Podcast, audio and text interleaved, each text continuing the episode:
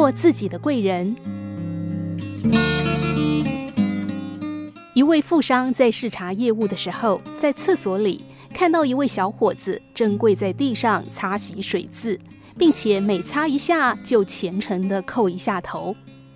富商感到很奇怪，便问小伙子为什么这么做。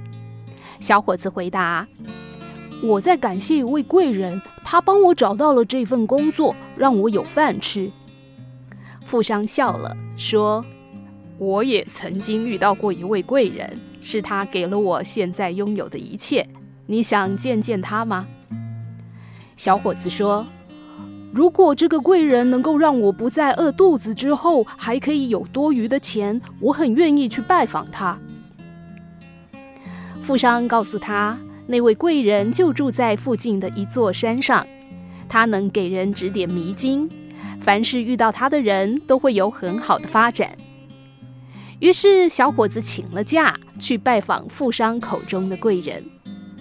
他一路披荆斩棘，餐风露宿，终于登上了那座山。然而，他在山顶徘徊了一整天，除了自己，没有遇到任何人。小伙子失望回来之后，告诉富商，山上并没有其他的人。富商点点头：“你说的很对，除了你之外，山上其实再也找不到其他人了，因为你就是自己的贵人呐。”二十年之后，这位小伙子靠着自己努力，成为一家公司的经理。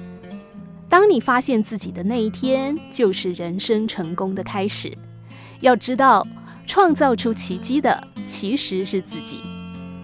人生的苦与乐要靠自己来度，生活当中的苦难都是考验，只有靠自己度过苦难，才能迎向幸福。所谓的尽人事，听天命，人生是自己的，不要将希望寄托在那不切实际、不知道什么时候才会出现的贵人身上。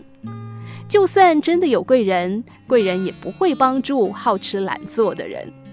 只有自己先尽了力，才会吸引贵人的目光，并且伸出援手帮你一把。